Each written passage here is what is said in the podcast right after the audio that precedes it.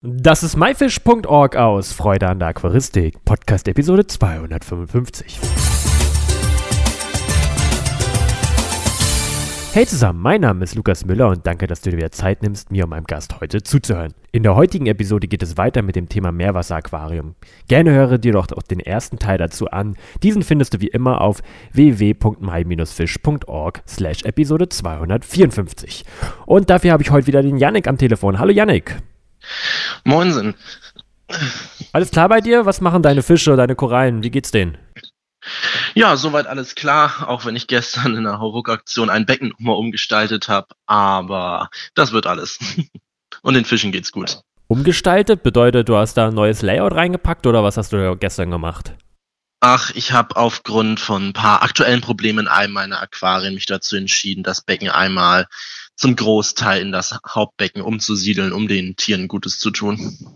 Ah, das kann man natürlich auch nur machen, wenn man zwei Aquarien gleichzeitig am Laufen hat, ne? Ja, und auch nur, wenn die Beckenparameter sich so weit ähneln, dass man die Tiere nicht umgewöhnen muss und dass man die Biologie nicht stört. Okay, da hast du ja wahrscheinlich bis spät in die Nacht da äh, dran gearbeitet. Ich weiß nur, dass ich beim bis bei so einem Umzug von so einem Aquarium auch ewig brauche immer. Ja, also ich saß gestern bis 3 Uhr da, aber hat alles geklappt. Na, das freut mich ja sehr zu hören. Heute wollen wir ja noch mal ein paar Schritte zum eigenen Meerwasseraquarium bequatschen und haben ja auch schon in der ersten Episode etwas äh, darüber gesprochen. Heute machen wir es ein bisschen ausführlicher.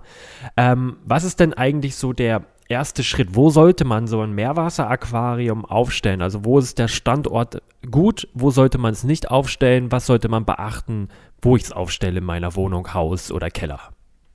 Ähm, also das ist recht ähnlich zu dem, wie man es in Süßwasser handhabt. Letzten Endes mehr Lichteinstrahlung bedeutet auch das Risiko von Algen. Ähm, einfach weil halt eine stärkere Lichtquelle da ist und dementsprechend Algenwachstum genauso wie im Süßwasser gefördert werden könnte. Das heißt am besten nicht direkt am Fenster oder zumindest so, dass man keine direkte Sonneneinstrahlung hat.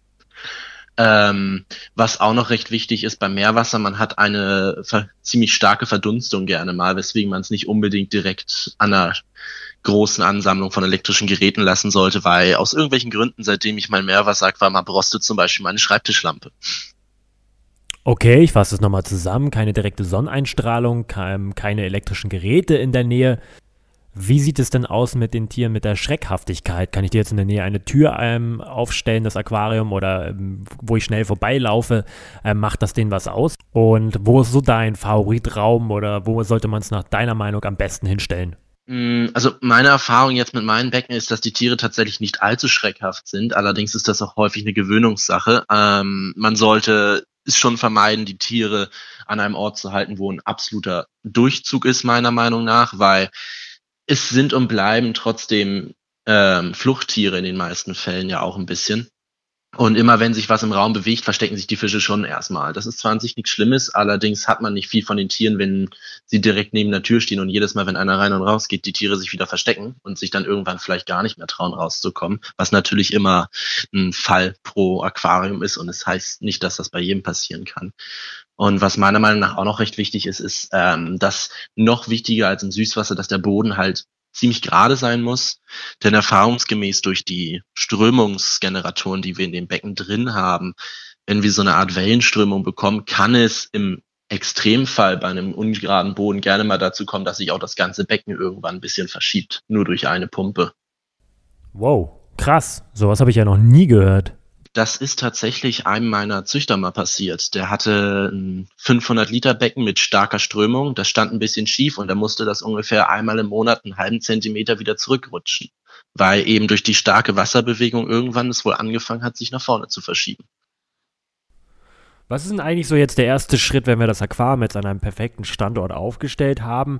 Ähm, was für Wasser verwende ich da und warum nutze ich denn anderes Wasser als aus der Leitung? Mm, also in der Meerwasseraquaristik verwenden wir halt das sogenannte Osmosewasser als Basis, ähm, ganz ähnlich wie bei einigen Garnelenarten, die man ja hält. Ähm, dadurch, dass unser Leitungswasser sehr stark mit für uns ungefährlichen, äh, aber für Tiere und Aquarien nicht optimalen Mineralien gefüttert ist, also eine ganz andere Eisenkonzentration zum Beispiel oder gegebenenfalls sogar noch Kupfer im schlimmsten Fall, was im Süßwasser ja teilweise schon eine schlimme Auswirkung haben kann, aber bei den Tieren im Meerwasser, die noch weitaus empfindlicher sind, ähm, direkt zu Schäden führen kann. Deswegen bereitet man das Wasser mit einer Osmoseanlage auf, sodass es quasi wirklich keinerlei andere Metalle oder irgendwas mehr enthält, sondern eigentlich quasi nur noch das sogenannte Reinstwasser ist. Und das wird dann am Ende aufgesalzen, dass es fürs Aquarium nutzbar ist. Zum Thema nochmal Osmoseanlage. Was ist denn so der wichtige Bestandteil in einer Osmoseanlage für die Meerwasseraufbereitung? Ähm, ein zusätzlicher wichtiger Bestandteil für eine Osmoseanlage Meerwasser ist der Kieselsäurefilter. Das letzten Endes ähm, haben wir im Leitungswasser eine starke Konzentration von der sogenannten Kieselsäure und die sorgt dafür, dass die gleich benannten Kieselalgen sich im Aquarium sehr stark ausbilden können. Letzten Endes ist es eigentlich eine, also es ist eine Silikatverbindung, die durch das sogenannte Mischbettharz hat auch noch ein paar andere Namen halt rausgefiltert wird und somit Algenplagen vorgebeugt werden. Okay, krass. Dann haben wir jetzt unser Osmosewasser hergestellt. Was für Salz verwende ich da? Reicht da ganz normales Jodsalz aus der Küche und wie viel brauche ich denn? Also bloß kein Jodsalz, denn Jod in so starken Verbindungen, wie es bei uns im Salz drin ist, ähm, ist nicht sonderlich gut fürs Aquarium. Ähm, es gibt speziell für die Meerwasseraquaristik angefertigte Salze. Da gibt es unzählige Marken, die ihre Salze auf den Markt bringen mit den unterschiedlichsten Eigenschaften. Wir haben Salze, die sind mit Bakterienkulturen angereichert und vor allem, was das Relevanteste eigentlich ist, es gibt Salze für unterschiedliche Beckentypen. Also wenn jetzt jemand, wie gesagt, ein reines Steinkorallenbecken fährt, nimmt er halt ein Salz, was höhere Nährstoffe hat. Wenn er ein Becken mit den einfachen, weichen Korallen fährt zum Beispiel, dann nimmt er eher eins mit etwas niedrigeren Werten. Und da gibt es so ziemlich jede Preiskategorie und Qualitätskategorie. Und wie gesagt, da gibt es unzählige Marken, die das anbieten. Und ähm, wie hoch muss diese Salzkonzentration sein in so einem Liter Wasser? Wie kann man sich da, also wie viel kann man sich da jetzt runter vorstellen, wie viel Salz auf ein Liter Wasser ist? Mm, also ich fahre in meinem Becken mit 35 Gramm Salz pro Liter. Das heißt dann, wenn man das dann letzten Endes mit dem Refraktometer, was meine bevorzugte Messmethode ist, kann man nämlich die Salzkonzentration nachweisen. Ähm, da versucht man dann die sogenannten 35 PSU zu kriegen. Das ist eigentlich nur noch eine andere Ausdrucksweise dafür. Ähm, in der Regel wird zwischen 34 und 35 gefahren, weil weit un also unter 34 ist schon wieder meistens eher kritisch für die Tiere und über 35, 35,5 ist halt auch schon wieder schwierig, weswegen man 35 in der Regel benutzt. Zumindest bei mir im Erfahrungsbereich. Du hattest am Anfang gesagt, dass ja auch viel Wasser verdunstet. Ähm, heißt es nicht, ich meine, Salz kann ja nicht mit verdunsten, dann würde ja die Salzdichte sich immer verändern oder muss man da was Spezielles tun? Ähm, das ist richtig. Also durch die Verdunstung würde der Salzgehalt steigen. Das ist in einem kleinen Bereich vielleicht noch okay. Allerdings, ähm, sobald man ein größeres Becken hat, bei mir sind es zwar nur 300 Liter, aber ich habe trotzdem Verbrauch von zwei bis drei Litern Wasser am Tag, einfach nur durch Verdunstung. Das muss halt schon durch eine Nachfüllanlage automatisch ausgeglichen werden. Das bedeutet letzten Endes, du hast eine kleine Pumpe unten mit in deinem Schrank, wo dein Filterbecken drin ist und einen Sensor, der registriert quasi, oh, wir haben Wasser verloren, das pumpen wir mal nach. Okay, und das ist auch sicher, nicht, dass man am Ende das Aquarium irgendwie überläuft. Ja, das ist äh, wie mit vieler Technik immer so ein bisschen schwierig. Jedes Gerät kann einen Defekt haben. Man muss da schon immer regelmäßig ein Auge drauf haben. Ähm, natürlich gibt es High-End-Systeme, die dann aber auch gleich die dann Vermögen kosten, die dann eine doppelte Ausfallsicherung haben und was nicht alles. Ich muss sagen, ich benutze da ein ganz einfaches Teil aus dem Baumarkt, äh, was nicht unbedingt eine Rücklaufsicherung hat, was, falls was schief geht, aber der Tank, aus dem ich das Wasser hervorpumpe, ist immer nur mit fünf Litern befüllt ist zwar ein großer Aufwand, das alle zwei Tage nachzufüllen, aber im Falle dessen, das was passiert, habe ich nicht zu viel Wasser ins Aquarium gepumpt. auf jeden Fall interessant.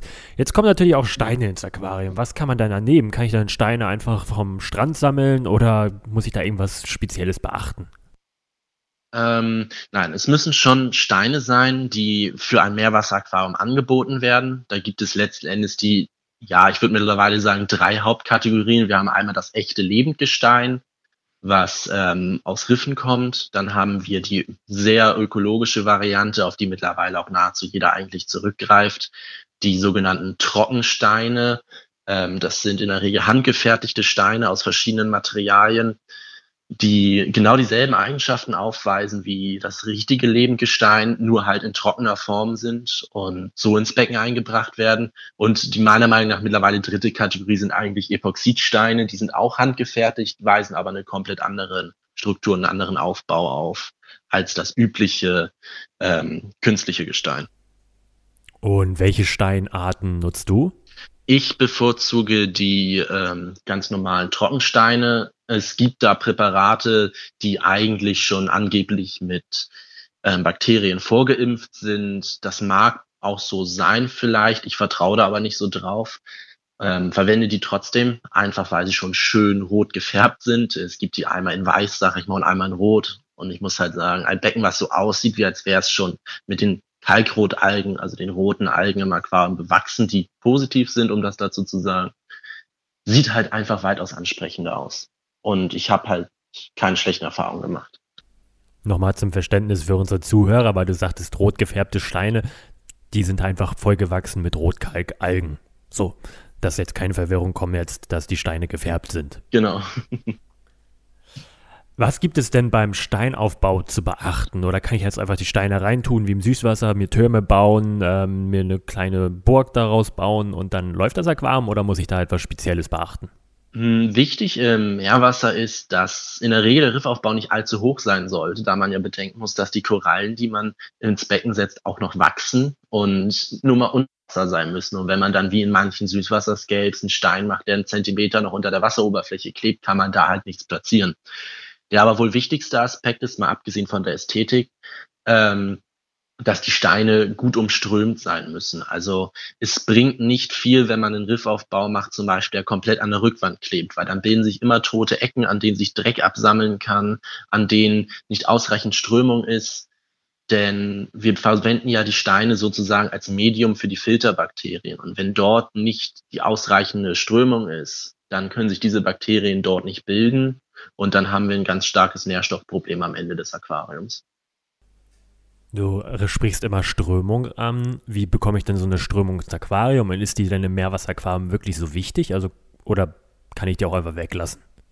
Ich würde sagen, die Strömung ist so ziemlich, natürlich abgesehen von den richtigen Wasserwerten, das Wichtigste im ganzen Aquarium. Denn all die Lebewesen, die, also Korallen, Fische mal davon ausgenommen, ähm, filtern das Wasser unter anderem nach Partikeln, die sie als Nahrung benutzen.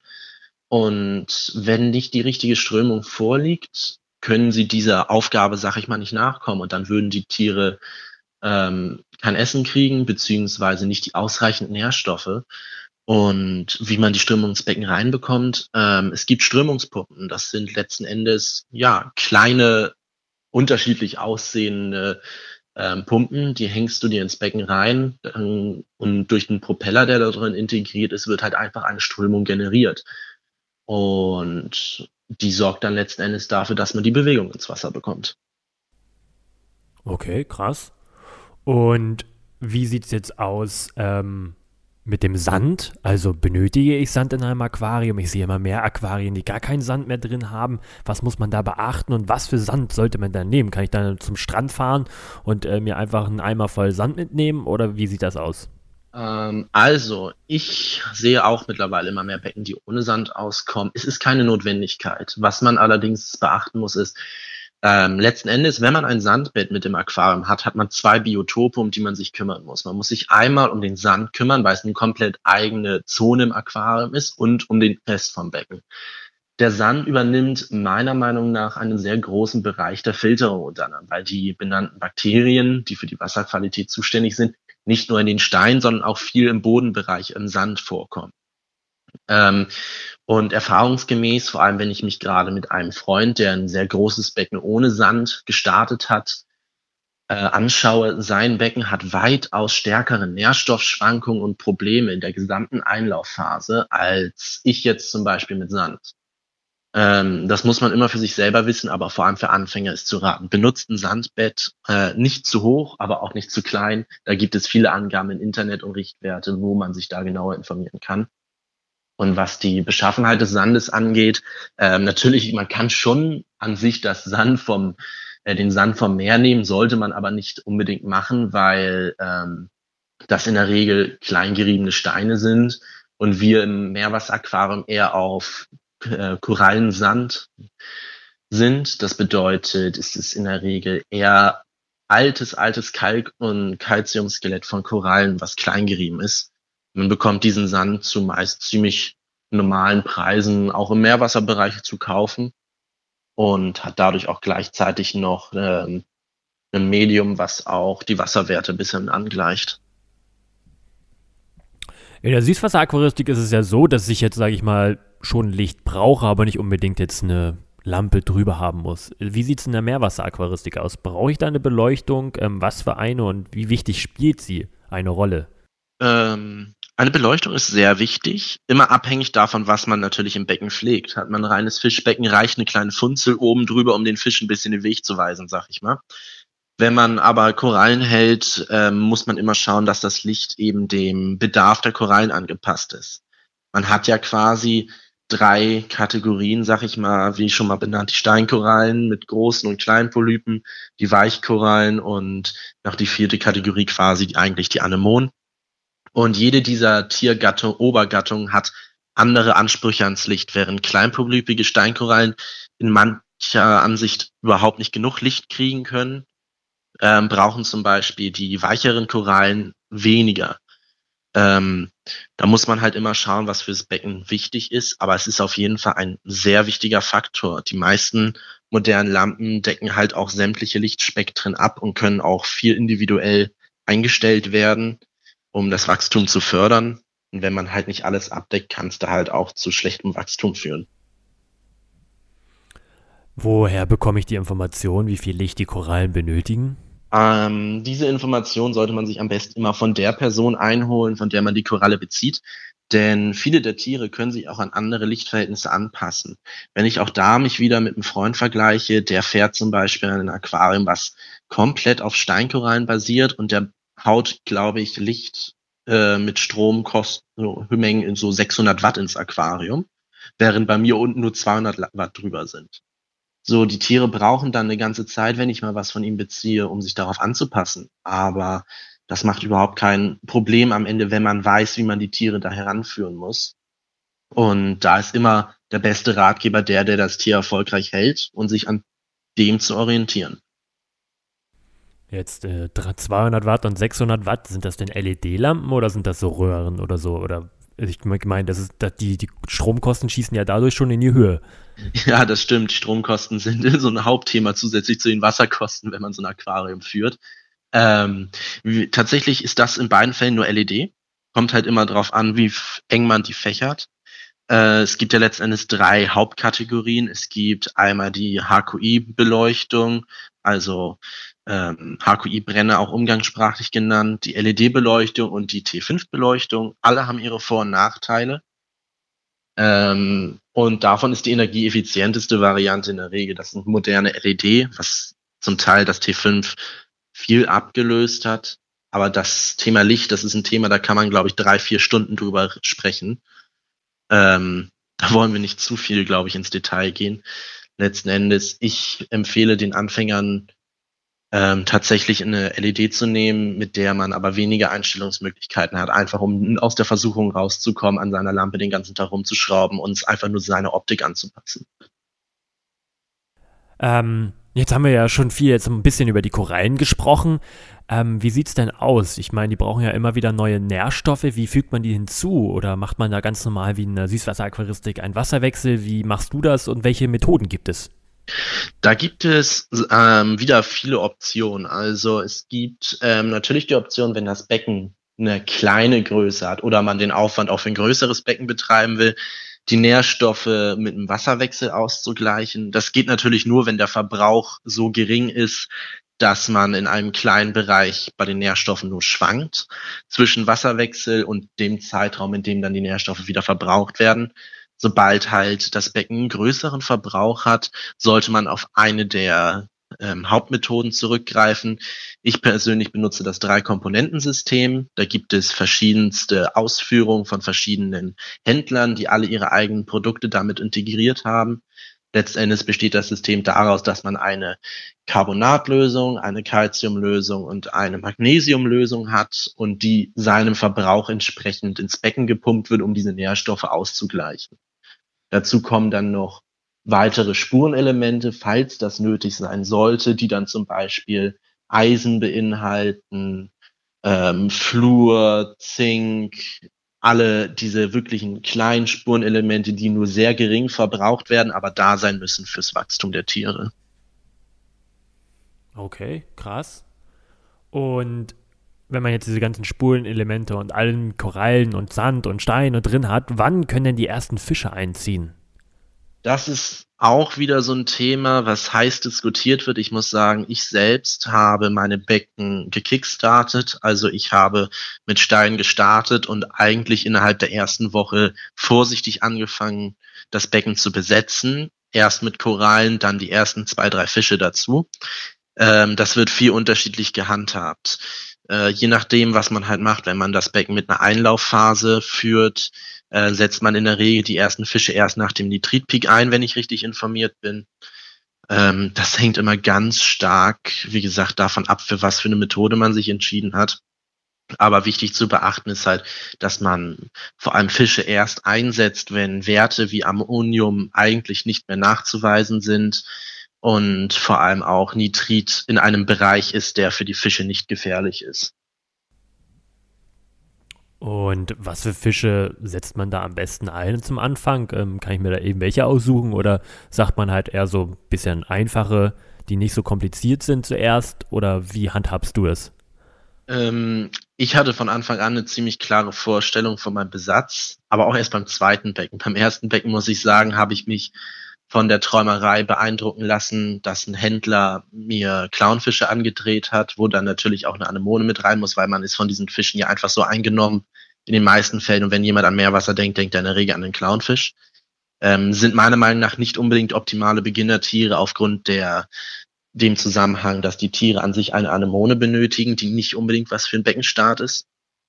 Ähm, ich würde auf einfache Barsche zurückgreifen.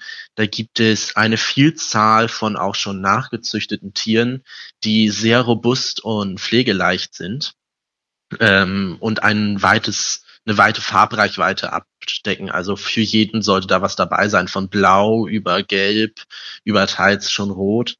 Und diese Tiere sind sehr robust und auch wenn es eigentlich kein Grund ist, sie sind halt auch recht kostengünstig und für einen Anfänger deswegen eher geeignet, wenn das Becken sowieso schon so viel Geld gekostet hat. Mhm, was, was, was kosten denn so Fische und Korallen in so einem Meerwasseraquarium? Kannst du mal so eine Preisspanne nennen? Mm, naja, die Preisspanne reicht von 5 Euro bis hoch zu 1500, 2000 Euro. Ähm, pro Tier? Ist, ja, genau, pro Tier. Also es gibt Doktorfische, das sind in der Regel dann Tiere, die noch in der Wildnis gefangen werden und sehr selten schon da anzutreffen sind. Die kosten dann 1500 Euro, wenn man sie haben möchte. Während die erfolgreichen Nachzuchten von zum Beispiel den kleinen Riffbarschen, von dem ich eben gesprochen habe, teilweise schon für 10 Euro zu bekommen sind im Handel. Und das ist natürlich schon der Verkaufspreis. Bei Korallen reicht es auch von ja, Tieren, die tatsächlich fast nichts mehr kosten, bis hoch zu Sammlerstücken, wo man dann mal eben so 3000 Euro für so ein 2x2 Zentimeter Stück Tier bezahlt. Boah. Ähm, das ist dann immer schon, ja, die Sammelleidenschaft am Ende. Also auch jedem Anfänger rate ich, nehmen, dass man Sachen nimmt, wo man weiß, dass sie gut wachsen, denn vor allem diese Tiere, die so teuer sind, und das fängt auch schon in Preiskategorien von 150 Euro an, sind häufig so stark gezüchtet worden, dass meiner Erfahrung nach das Wachstum stark zurückgegangen ist. Und an sich auch anfangs kommt häufig dieses Gefühl, dass man was ein Highlight haben möchte. Das gab bei mir auch ganz stark und dann habe ich mir irgendwelche teuren Korallen gekauft. Den ging es auch gut. Nur das muss nicht anfangs sein, denn man muss bedenken, alles, was jetzt hier zum Beispiel in Deutschland langsam hochpreisig angefangen hat, es wird günstiger werden. Deswegen sollte man vor allem als Anfänger es nicht überstürzen, weil eben diese Tiere halt auch häufig sehr empfindlich sind und lieber warten, weil sie werden einem nicht weglaufen.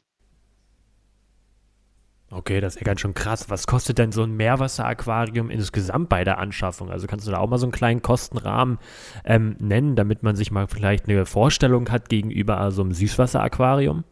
Ähm, also wenn ich so zurückdenke, ich glaube, ich habe unter der Bedingung, dass mein Becken gebraucht gekauft war, für mein Aquarium unten circa 2000, zweieinhalbtausend Euro bezahlt, ähm, ohne großartigen tierischen Besatz. Und man muss damit rechnen, die meisten Aquarien, wenn man jetzt eins von der Stange kauft, sag ich mal, je nach Größe variieren so die günstigsten bei 900 Euro hoch zu mehreren tausend natürlich. Und die zwei teuersten Faktoren, es ist halt einfach Technik. Also für Lampen, wenn man da ordentliche haben will, blecht man auch zwischen 200 bis 400 Euro pro Lampe. Natürlich geht's günstiger, aber wenn man dann halt was haben möchte, was auch ein bisschen länger hält, sollte man da nicht unbedingt die Kosten scheuen. Also so mit zweieinhalbtausend sollte man da in der Regel rechnen, denke ich mal, mindestens. Nur der Anschaffung oder hat man dann alles insgesamt mit Fische, Gestein, Korallen? Ich würde sagen, nur für die Anschaffung der Technik alleine. Also okay, inklusive das heißt, Steine und solche Sachen natürlich, aber ja, richtige aber, Tiere. Aber okay, okay, krass. Ja, Yannick, erstmal vielen Dank. Hast du vielleicht noch irgendwas, was du an den Zuschauern ähm, loswerden möchtest? Ähm, auch da nur, ich sag mal, ich will jetzt nicht einen Appell nennen, aber dass man, bevor man sich dieses Hobby aussucht, wirklich ganz genau überlegen muss, ob das was für einen ist. Denn es ist sehr zeitintensiv im Gegensatz zum Süßwasser. Fehler werden einem nicht allzu sehr verziehen. Ähm, es ist ein sehr tolles Hobby, aber man sollte in diesem Hobby partout nichts überstürzen und nicht zu schnell zu viele Erfolge erwarten. Man sollte das Ganze lieber mit Ruhe angehen und dann sehen, wo es einen hinführt, weil man lernt halt mit dem Hobby und es bringt nichts, in einer vollen Montur, sag ich mal, zu starten, wenn man es dann eine Woche später wieder in die Tonne tritt, weil man es irgendwo übertrieben hat. Janik, vielen, vielen Dank für deine zahlreichen Antworten. Das hat mir sehr viel Spaß gemacht und ich wünsche dir noch viel Erfolg mit deinem Meerwasseraquarium. Ja, vielen Dank auch nochmal für die Einladung und danke.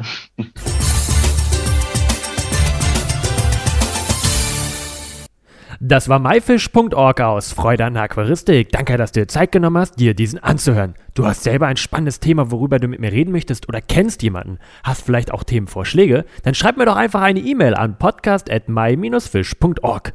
Ich hoffe, du konntest einige Informationen aus dieser Episode mitnehmen. Alle weiteren Infos zu dieser Episode mit Bildern und Links findest du wie immer unter www.my-fish.org slash Episode 255. Wir hören uns auf jeden Fall nächsten Freitag wieder. Tschüss, euer Lukas.